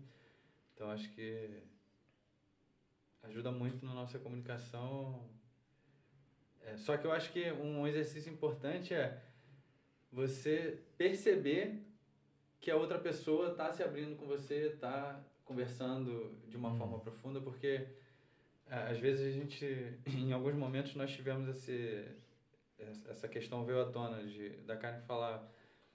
é, Pô, eu quero ter conversas mais profundas, quero que você me conte o que você está sentindo, como é que você está se sentindo, por que, que você está se sentindo. E às vezes eu falo, só que se ela não tiver atenta também para perceber, ah, pô, revelou uma coisa aqui. Ou se ela tiver, pô, eu queria uma conversa profunda, mas eu queria aquela coisa, mas ela não me falar, só falar, eu queria, uma, eu queria entender Sim. alguma coisa de você.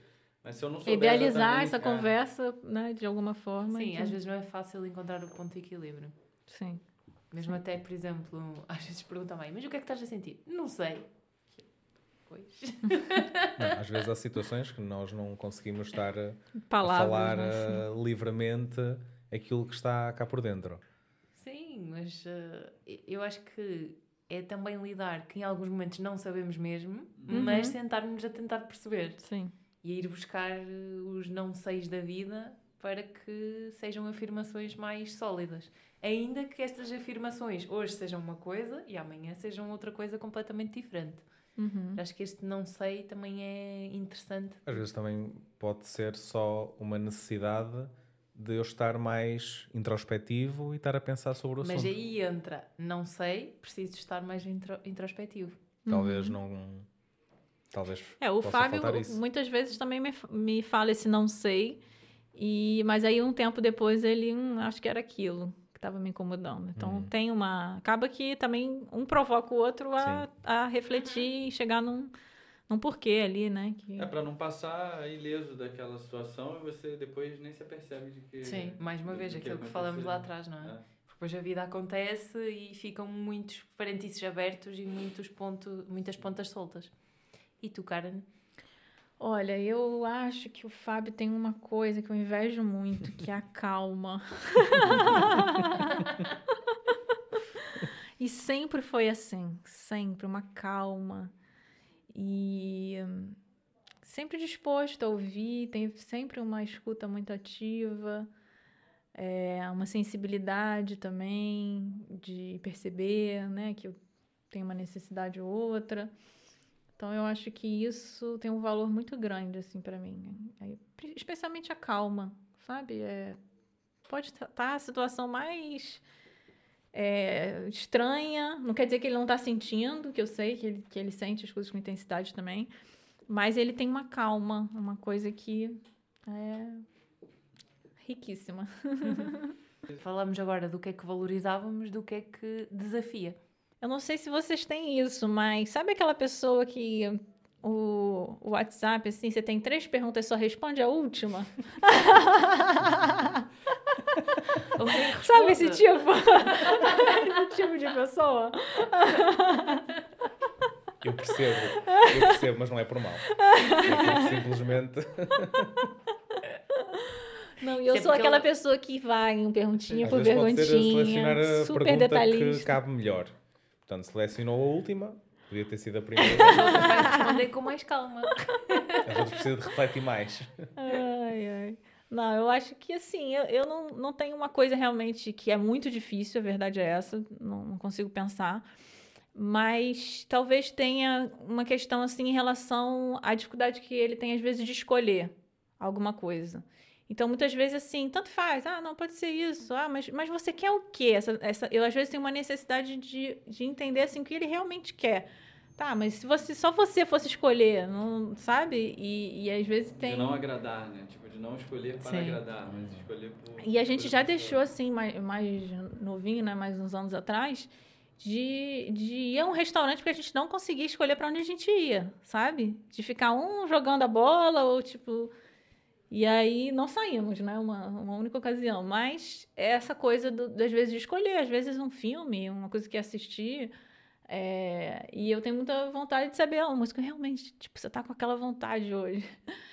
E, e ele sempre dá uma cedida para eu acabar escolhendo.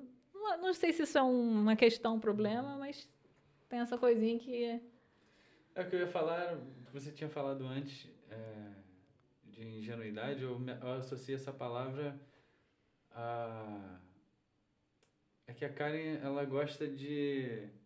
Cara, ela vê uma planta na rua, ela para, ela olha. Encantamento. É, um encantamento. ela, nossa, olha as cores desse céu e tal. Parece a história da minha vida.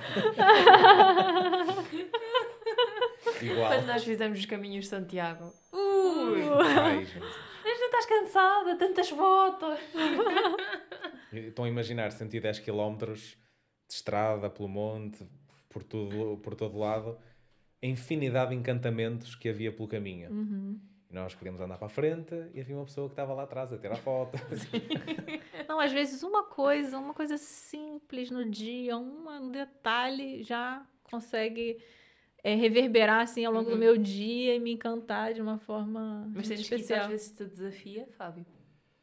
É não é necessariamente que me desafia, mas às vezes eu não, eu não consigo acompanhar. É, eu, não, eu não sinto da mesma forma que ela. É, mas eu, enfim, eu embarco na onda, eu, eu, vou lá, vamos tirar foto então com a árvore, eu tiro.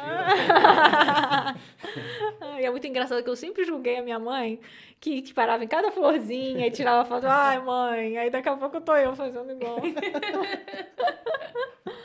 mas eu acho que em termos de desafio, eu acho que essa própria questão de me provocar constantemente sobre o que, que eu estou sentindo, por que, que eu estou sentindo, é, já é para mim um desafio.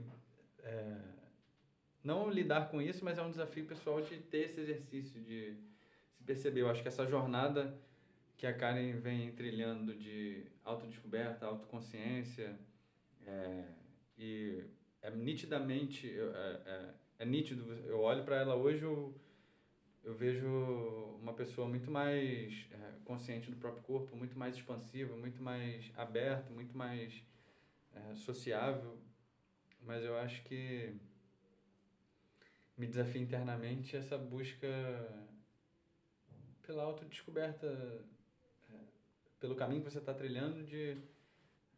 É, enfim, de direcionar também um pouco nisso, né? Que ela fica brincando que me moldou do barro.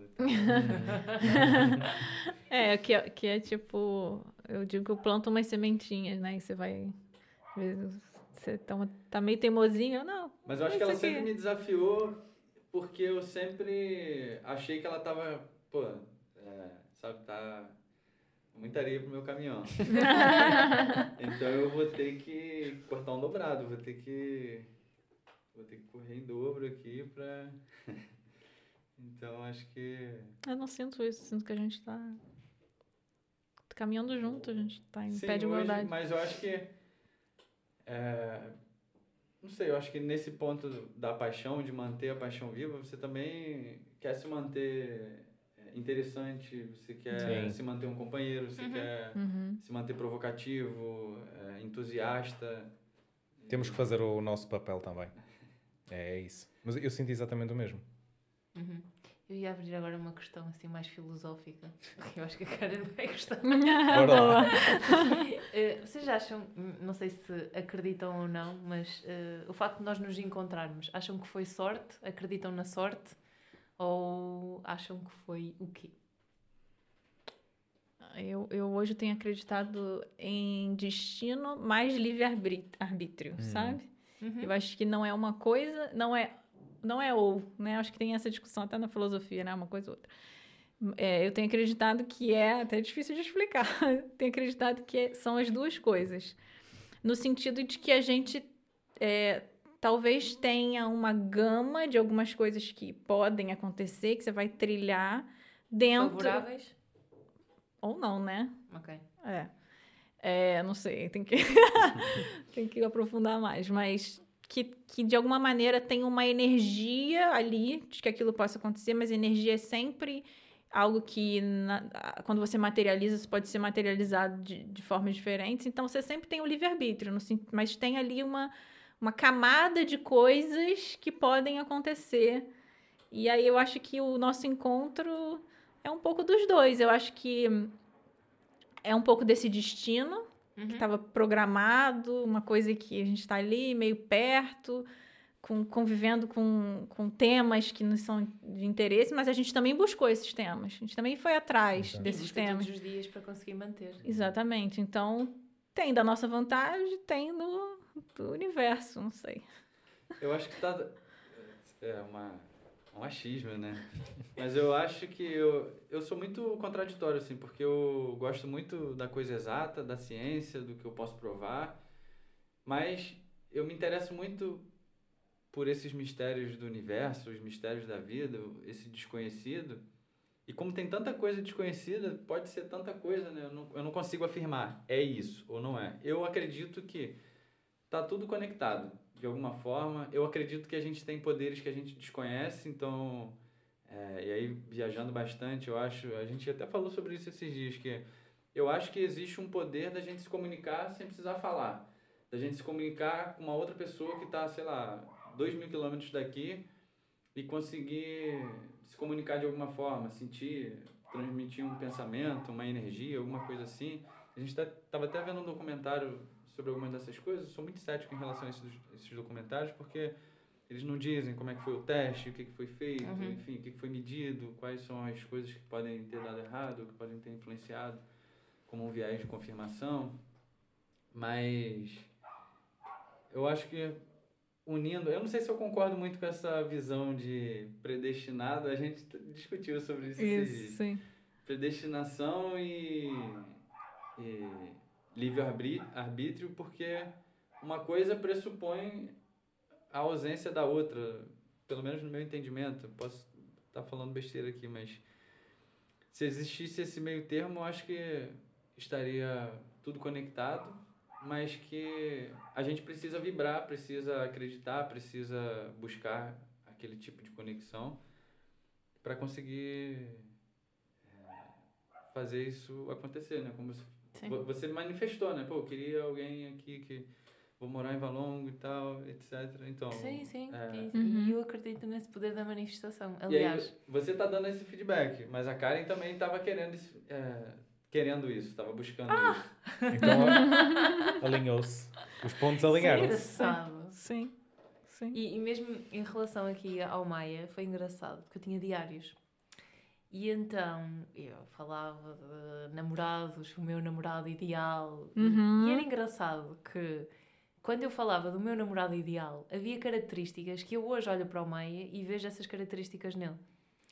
Por isso, até que ponto também não foi de uma forma muito inconsciente, mas Sim. uma manifestação de, ok, o que é que é o meu namorado ideal? Claro que o ideal para mim é o ideal, eh, que- lá está, numa rapariga que tinha 14, 15 anos, Sim, sim. era o meu ideal. E, e lá está, a pessoa ideal é sempre muito subjetivo, porque para cada pessoa cabe os seus padrões, não é? E, e acho que também não devemos andar à procura da pessoa ideal, que a pessoa ideal tem que ser assim, desta forma e daquela, eh, mas de uma forma muito inconsciente, houve características que eu escrevi que eu sei que o Maia tem hoje. E, e isso às vezes é um bocadinho assustador também, não é? Sim, sim. Porque. É, tu tem um pouco também, né? Eu- eu lembro bobeira, de- Assim, ah, quero Eu, eu até queria, pô, ter guardado isso, mas eu, eu lembro de fazer uma lista, assim, de algumas coisas, assim, que até, assim, meio surreais, tipo assim, que, souber, que, que fizesse massagem em mim quando eu quisesse. E o Fábio é essa pessoa. Ele pode estar cansado, pode estar... Mas se eu pedir uma massagem, estiver E precisando... não manifestei isso. Vais escrever. Ir agora por cima. Minha nova versão. Jesus, estou tramado. Ai, ai, os homens surtam lá ouvindo. Mas é verdade, tem coisas assim. E, e eu acredito que a gente. A gente escolhe todo dia também, né? Se permanecer junto. Hum. Uhum. Sim, sim. Né, Acaba por então- ser uma, uma escolha, não é? Sim, sim. Então eu acho que é isso. O destino pode te apresentar aquela pessoa, mas no fundo você vai escolher, ó. Eu demorei para escolher. Mas hoje tá bem, muito bem escolhido. Tá muito seguro. E eu ia perguntar agora a que perspectivas é que vocês têm para a vossa relação no futuro? Visão de longo prazo, Visão da Angela Merkel. Eu acho que o nosso pode falar, o nosso próximo desafio aí. vai ser a coparentalidade. sim, sim. Estamos. Esse tema está na mesa já Uhum. há algum tempinho. Ele tá E ficando mais latente. tá mais latente, vamos ver. Uhum. Começar a parar de treinar e E avançar. É, esse é um, esse é um passo que a, a gente já fala, né? Acho que a vontade sempre existiu. E eu acho que é uma vontade conjunta mesmo, assim. Uhum. É, eu acho que se eu, por exemplo, fosse solteira hoje, não, esse tema não, não seria uma, coisa, uma questão para mim, sabe? É, é porque existe essa vontade de criar uma família em conjunto e, e, e a partir Acho que a gente quer também é, viajar, todo mundo quer, mas a gente quer morar em outros lugares também, é, morar em outros países, de repente passar temporadas vivendo como nômade. É, a gente tem uma vontade de fazer, via... eh, fazer uma vida meio nômade, talvez até com trailer ou não, mas de ficar assim, tempos mais longos em cidades. E, não, e talvez não em cidades tão grandes, né? Cidades menores, assim. Uhum. Então, sei lá, ao invés de ficar em Paris, ficaria no sul da França, uma coisa mais assim, para ter uma, uma imersão de, de experiência Mas acho maior. que principalmente é algo que eu tenho pensado muito e que eu acho que a Karen tem me feito refletir muito sobre, que é aproveitar o momento, é, estar presente, porque, enfim, a gente está na correria, vivendo 2x, vendo tudo no 2x, querendo as coisas rápidas, e muitas vezes a gente fica ausente, é, fica presente, mas ausente, né? Você tá, você tá, mas você não tá não no curte lugar. o processo, né? De, de Uhum. alcançar alguma coisa. E aí a Karen fala muito sobre isso e acho que eu tenho me desafiado internamente a, a viver mais isso, porque a minha formação com os meus pais, é, meu pai é, trabalha enquanto eles dormem. Cara, você tem que trabalhar, trabalhar, trabalhar, que depois você vai colher os frutos. O valor Uhum. trabalho. É, e eu, pra mim, eu vivi isso até um momento que a Karen começou a ficar ali quase com um burnout ali no, no, numa tensão, num estresse que ela não conseguia nem dormir, ela chorava de não conseguir dormir. É, nesses primeiros momentos ali, a gente empreendendo juntos, juntando muita coisa. Então eu acho que estar presente, valorizar o momento e talvez olhar para frente, né, daqui a 10, 20 anos, olhar para trás e perceber que a gente está vivendo, que o foco não é resultado, mas a gente está curtindo o processo também, que é um desafio, assim.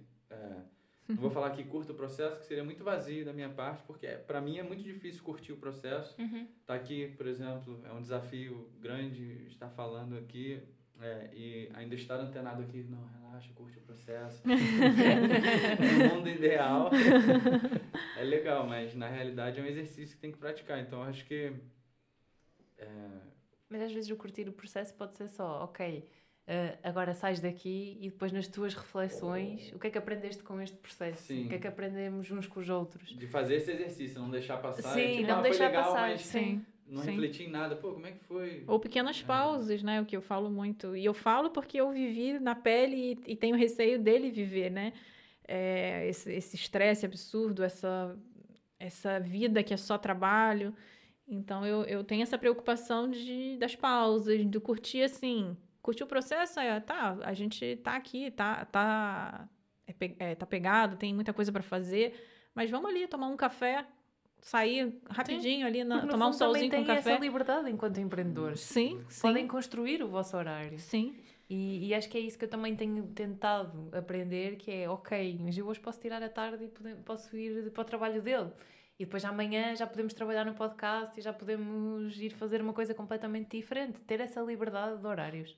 Sim, sim. Que às vezes nós esquecemos, como empreendedores, que nós fazemos o nosso próprio horário. É. E se num dia for preciso trabalhar mais e no outro for preciso trabalhar menos, está tudo certo. Não vem Isso. ninguém cobrar. Eu acho que é o equilíbrio, né? É uma regra que eu, que eu passei a usar muito, que é da prioridade, sabe? E às vezes as pessoas entendem o trabalho só como prioridade. E a prioridade é você também, né? É o seu autocuidado, é às vezes aquele. É não abrir mão também daquele momentinho de lazer, sabe? Isso também é sua prioridade para que você mantenha uma saúde mental, para você mantenha é, uma vida com sensação de bem-estar, né? Então. Sim.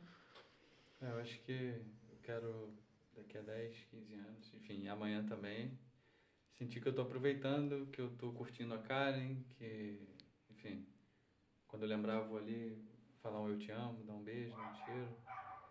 É, acho que isso é importante também nesse, nesse planejamento de longo prazo aí. E há uma pergunta que eu, falo, que eu faço aqui no final do podcast, que é imagina que estás de fora a ver a tua comunicação, o que é que tens a dizer sobre ti? Eu vou reajustar esta pergunta e é, imaginando que estão de fora a ver a vossa relação, o que é que vocês têm a dizer sobre ela?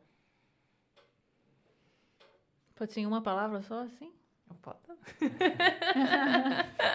Não, não, vou desenvolver mais. É, putz, cara. Eu sempre pensei na nossa relação como um ser, assim, algo que não sou eu nem a Karen, essencialmente, mas somos nós dois juntos. É, e eu gosto muito de olhar pra gente e, e ver a gente, caraca, a gente é legal, a gente se dá bem, é, a gente se apoia mutuamente quando um está diante de um, de um desafio ou um outro sente é, alguma coisa, a gente tá, tá ali, então. Cara, é difícil. Eu acho que. Como é que é a pergunta mesmo? Se a gente Imagina estivesse que- olhando de fora. é, fala, fala. Imagina que estão de fora a ver a vossa relação, o que é que têm a dizer sobre ela? Eu vou usar uma palavra. Vou Tá, falar, vou falar. Uma palavra que você usou desde o início da nossa relação. E lá? que é que eu acho que até hoje ela eh, fala sobre a gente, so- sobre a nossa relação, que é parceria. É isso. Então é, é essa constante é, parceria, parceria. acho que passa essa essa hum, conotação de igualdade, Sim. de um estar atento ao outro, de- dos afetos. é, que realmente fala muito sobre a nossa relação. Ah, eu né? diria, pô, que parceria legal.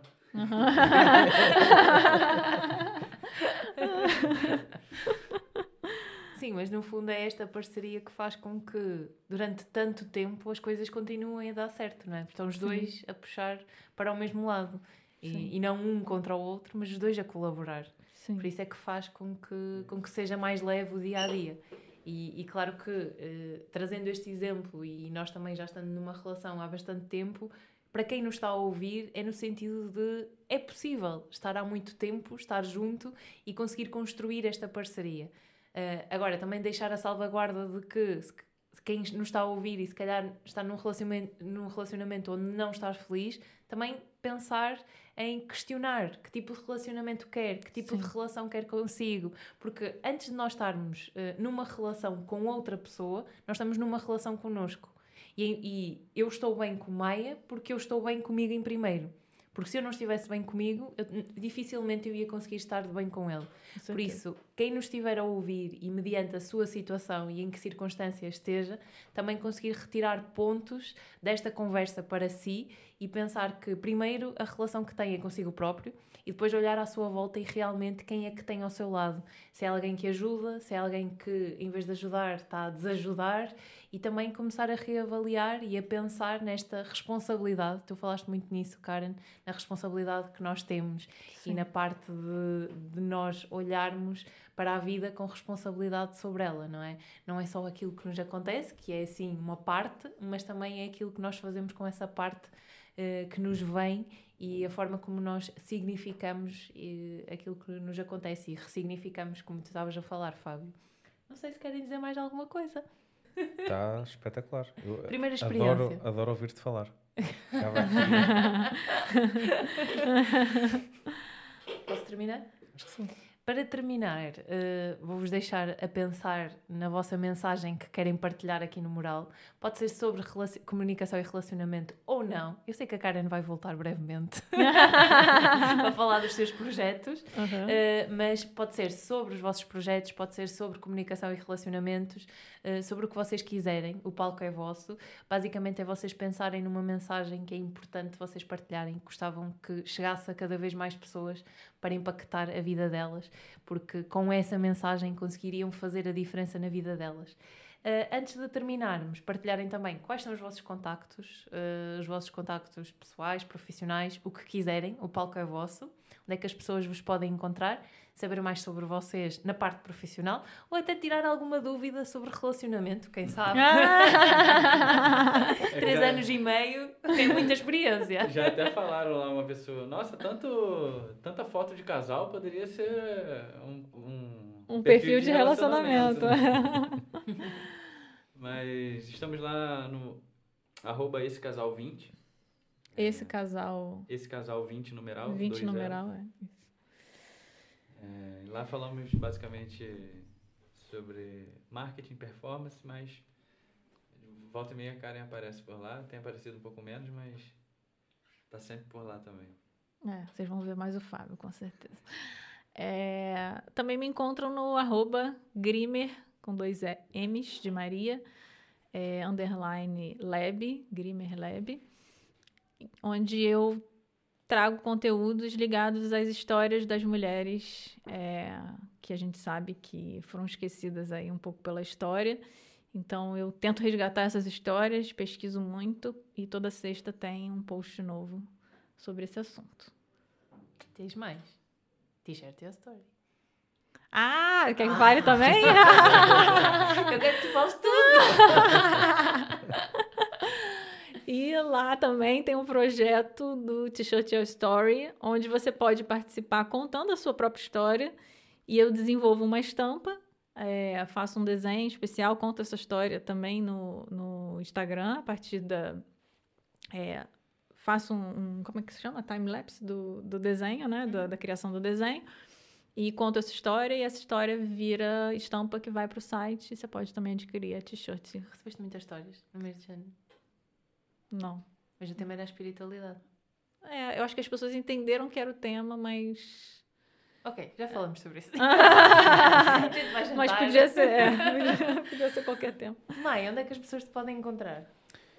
Olha no Instagram, Daniel Maia JL. E se quiserem ver um bocadinho do que eu faço, se for do interesse, uh, Japan Legends, japan.legends é a minha empresa de peças e acessórios automóvel, mais vocacionado para carros japoneses, mais focado em Honda. E, e pronto, é o meu projeto. Porque quem não sabe, tu tens trabalho para além do podcast. É verdade, é verdade. Tenho essa vida que Uma vida dupla. Também tenho que passar Editor. aqui uma declaração, É- é- como edito os episódios, um certificado. Mas às vezes eu sinto o pseudónimo. É, Eu eu tenho a minha identidade no profissional e depois tenho a minha identidade aqui, contexto podcast. Sim, mas às vezes podemos misturar as identidades. mistura. todas. Acho que às Somos vezes também muitas temos coisas, muitas regras. Somos muitas É. coisas, sim. Contexto Muitas profissional, contexto pessoal. Eu acho que é misturar e é aí que está a Eu também magia. acho que é. Eu tenho dificuldade em misturar, mas é um desafio que eu venho tentando desbloquear, mas não Uhum. é tão fácil. É um passo a passo, é um processo.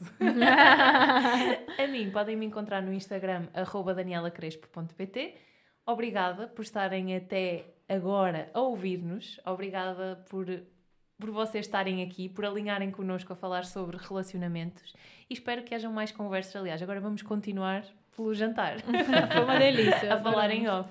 Espero que tenham gostado e até uma próxima. Obrigado. É isso, adorei. Obrigada. Obrigado pelo convite. Muito bom, muito delicioso o papo e muito. Daniela nos deixa muito confortáveis. Que- É forte. Obrigado. Chegamos ao fim de mais um episódio do podcast Bem Fala Quem Está de Fora.